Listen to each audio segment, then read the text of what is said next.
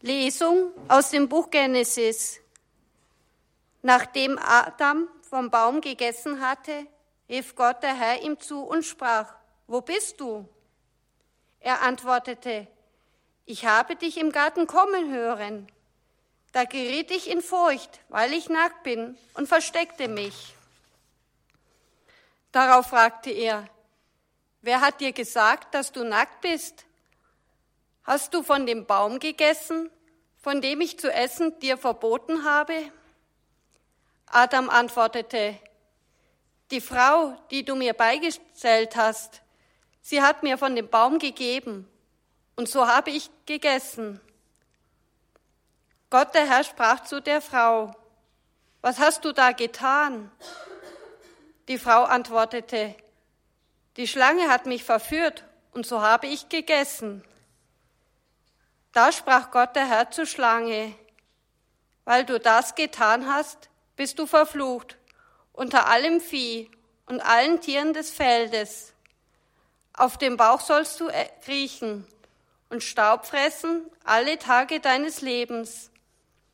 Feindschaft setze ich zwischen dich und die Frau, zwischen deinen Nachwuchs und ihren Nachwuchs. Er trifft dich am Kopf und du triffst ihn an der Ferse.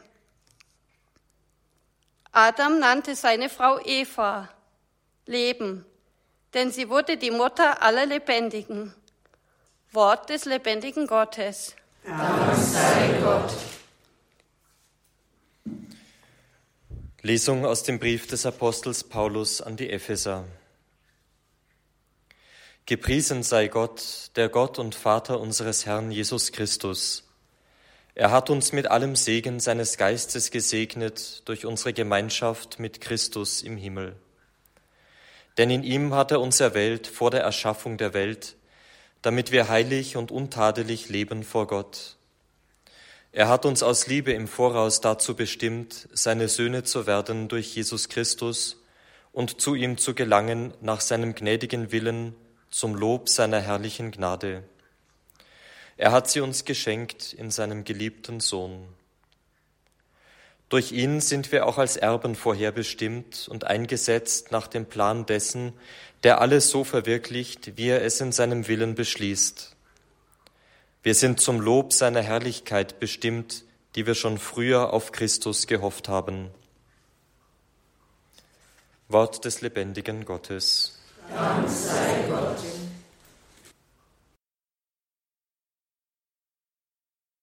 Der Herr sei mit euch. Und mit deinem Geiste. Aus dem heiligen Evangelium nach Lukas. Ehre sei dir, o Herr. In jener Zeit wurde der Engel Gabriel von Gott in eine Stadt in Galiläa namens Nazareth zu einer Jungfrau gesandt. Sie war mit einem Mann namens Josef verlobt, der aus dem Hause Davids stammte. Der Name der Jungfrau war Maria. Der Engel trat bei ihr ein und sagte, Sei gegrüßt, du Begnadete, der Herr ist mit dir. Sie erschrak über die Anrede und überlegte, was dieser Gruß zu bedeuten habe. Da sagte der Engel zu ihr, Fürchte dich nicht, Maria, denn du hast bei Gott Gnade gefunden und du wirst ein Kind empfangen, einen Sohn wirst du gebären, dem sollst du den Namen Jesus geben. Er wird groß sein und Sohn des Höchsten genannt werden. Gott, der Herr, wird ihm den Thron seines Vaters Davids geben. Er wird über das Haus Jakob in Ewigkeit herrschen und seine Herrschaft wird kein Ende haben. Maria sagte zu dem Engel, wie soll das geschehen, da ich keinen Mann erkenne? Der Engel antwortete ihr, der Heilige Geist wird über dich kommen und die Kraft des Höchsten wird dich überschatten. Deshalb wird auch das Kind heilig und Sohn Gottes genannt werden. Auch Elisabeth, deine Verwandte, hat noch in ihrem Alter einen Sohn empfangen. Obwohl sie als unfruchtbar galt, ist sie jetzt schon im sechsten Monat. Denn für Gott ist nichts unmöglich. Und da sagte Maria, ich bin die Magd des Herrn, mir geschehe, wie du es gesagt hast. Danach verließ sie der Engel. Evangelium unseres Herrn Jesus Christus. Lob sei dir, Christus. Lieber Herr Diakon, liebe Brüder und Schwestern im Herrn, in den 60er und 70er Jahren ist der Ruf erklungen, ad fontes, zurück zu den Quellen. Man hatte irgendwie den Eindruck, dass man sich im Lauf der Jahrhunderte zu viel Ballast aufgeladen hatte und dass man sich von dem befreien muss. Johannes der 23. wurde gefragt, warum denn um Gottes Willen ein neues Konzil? Damals waren die Kirchen voll nach dem Krieg. Man hat eine Blütezeit erlebt wie selten zuvor.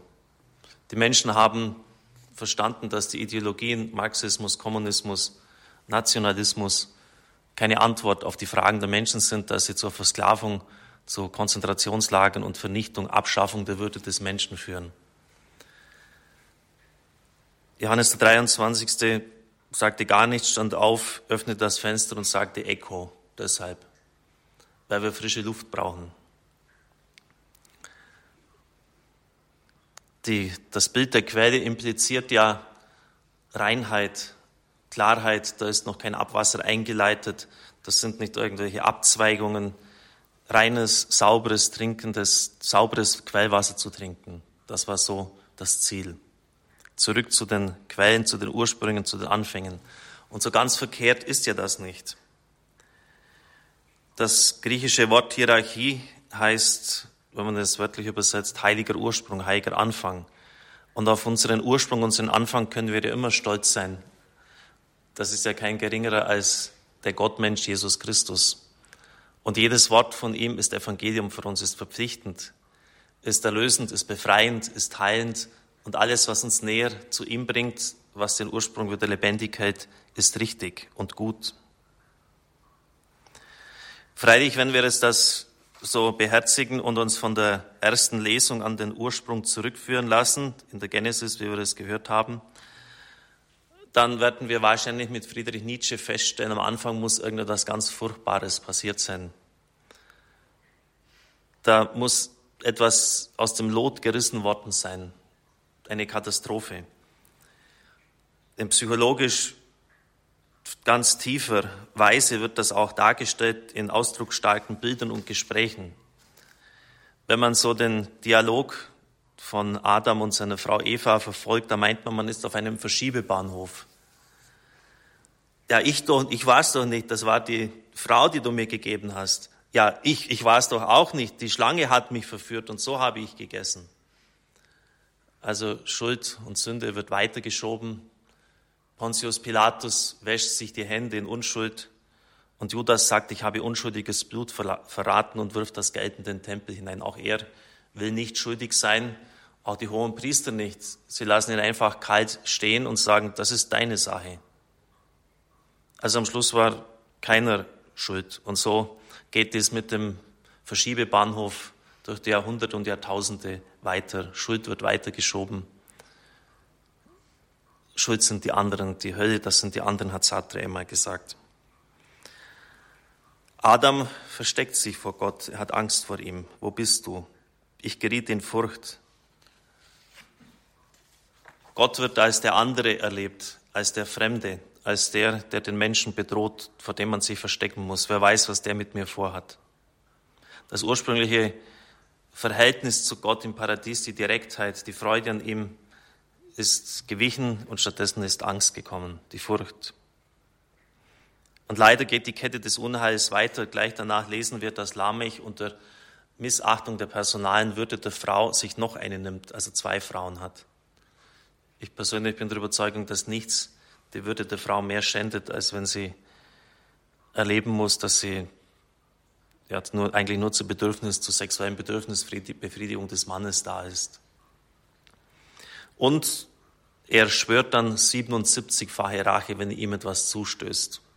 Also Rache, Vergeltung, Blutrache taucht dann gleich auch im Gefolge dieses Sündenfalls auf. Und dann ganz schlimm, ein Bruder erschlägt den nächsten, kein tötet, Abel ergreift ihn auf dem Feld an. Dass, wenn man sich vorstellt, dass in einer Familie zwei Söhne in dieser Weise aufeinander losgehen, und eine den anderen tötet, kann man sich ja vorstellen, was das ist. Also eine, keineswegs ein heiler Ursprung, sicher von Gott ursprünglich so gesetzt, aber die Quelle wurde danach ziemlich rasch getrübt und es brach ein richtiges Chaos aus und auch der Tod kam in die Welt und er wird als Vernichtung erlebt, als mit Angst besetzt, nicht mehr wie ursprünglich gedacht, als Heimgang, als Teilnahme am Hochzeitsmahl des Lammes. Im Evangelium haben wir dann eine ganz andere Situation. Es ist nochmals ein Aufsetzen, nochmals ein neuer Beginn mit Maria. Sie wird ja die zweite Eva zu Recht genannt. Und das Ganze hat, wenn man es so meditiert, etwas Heiteres, etwas Gelöstes. Der Engel trat bei Maria ein. Man hat den Eindruck, als ob er schon öfters bei ihr gewesen ist. Sie erschrickt nicht über den Engel wie Zacharias, wie die Hirten, wie eigentlich jeder, der einem solchen mächtigen Geistwesen begegnet. Sie überlegt über die Anrede, was das zu bedeuten hat. Du bist begnadet, der Herr ist mit dir. Du bist voll der Gnade. Du hast bei Gott Gnade gefunden. Immer wieder dieses Wort, das hier vorkommt. Dann ihre Fragen. Es sind keine Einwände, es sind einfach Fragen. Ja, wie soll das geschehen? Wie soll das möglich sein? Es ist keine Infragestellung wie bei Zacharias. Sie möchte das einfach geklärt haben, da ich keinen Mann erkenne. Die Väter haben das immer so erklärt, dass sie ein Jungfräulichkeitsgelübde äh, abgedeckt hat. Sie hört sich das an, sie überlegt, sie ist ruhig, sie erhält ein Zeichen, sie braucht nicht einfach nur so glauben. Es wird auf Elisabeth verwiesen, die das Wunder der Empfängnis erlebt hat, obwohl sie schon alt und unfruchtbar war. Und dann die Antwort auch wieder in dieser inneren Gelöstheit, mir geschehe, wie du es gesagt hast, ich bin die Magd des Herrn. Erst nicht, das krempel mir war die Ärmel hoch und das machen wir miteinander. Der Wille des Herrn soll sich an mir ereignen. Er wird es tun, er wird es machen. Alles irgendwie so, so ruhig, so selbstverständlich. Das ist dann der Neubeginn auch wieder, wenn es heißt, zurück zu den Quellen, sind wir hier sicher richtig.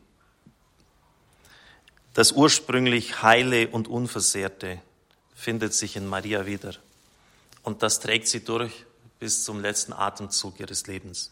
Immaculata Conceptio heißt ja dieses Wort unbefleckte Empfängnis auf Lateinisch, unverdorbenes Konzept. Ein sauberes Konzept ein Konzept, das durchgetragen wird. Zurück zu den Quellen. Das ist auch für uns notwendig im Radio immer wieder.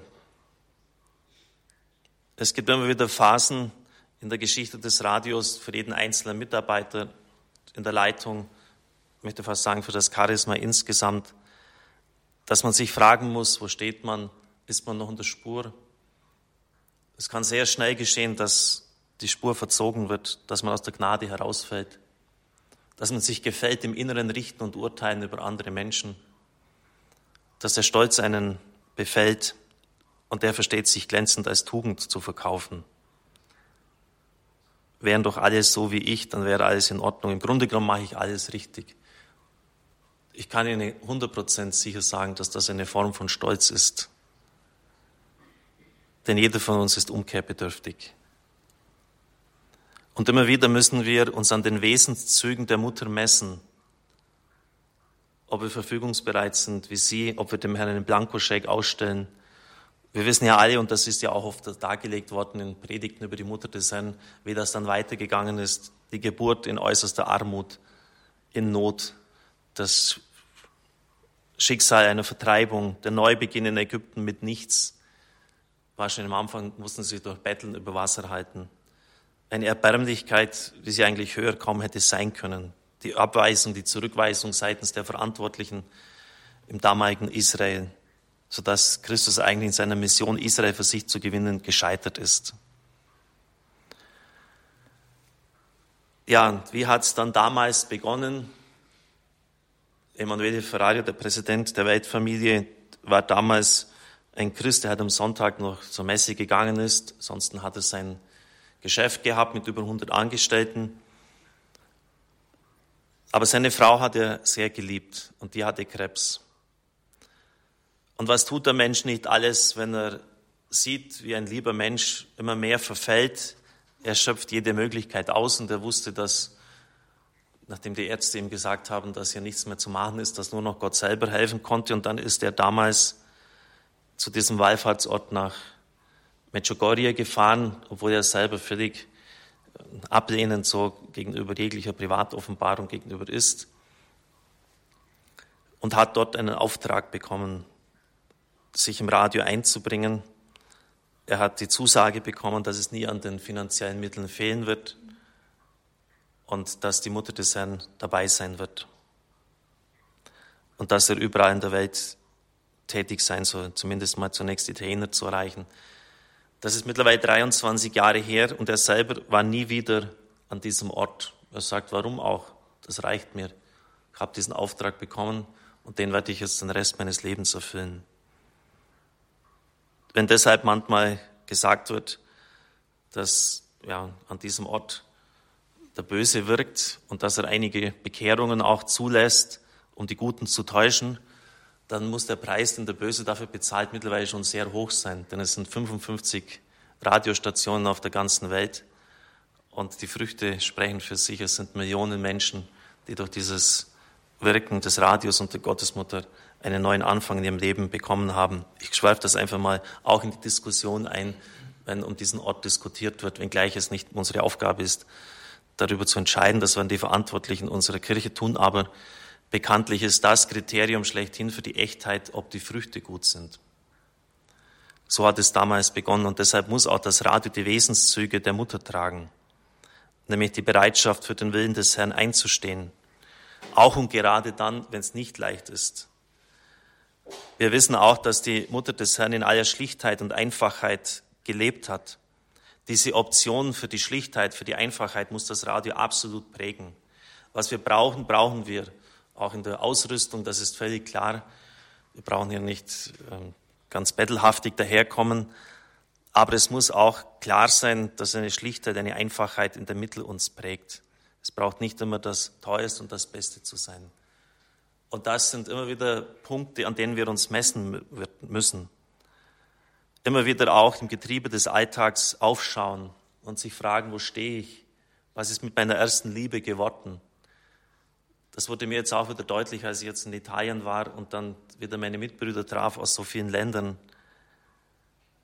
Das Charisma kann auch verblassen, es kann verloren gehen, eine Berufung kann auch weggehen. Und deshalb müssen wir immer wieder den Herrn um die Gnade bitten, dass wir in die Spur zurückkommen, dass wir in dieser Spur bleiben, dass das Feuer immer wieder neu entfacht wird, immer wieder überlegen, was hat mich am Anfang hierher geführt, wie war ich da aufgestellt, welche Motivation hatte ich damals. Und dann werden wir auch immer wieder erleben, dass die Mutter des Herrn uns führt, auch aus bestimmten Sackgassen, in denen wir vielleicht uns hineinbegeben haben. Und sie wird uns in eine große Zukunft führen. Und sie wird unser Schutz sein. Sie wird uns bewahren, wie sie das in der Vergangenheit auch gemacht hat. Und sie wird mit uns gehen. Amen.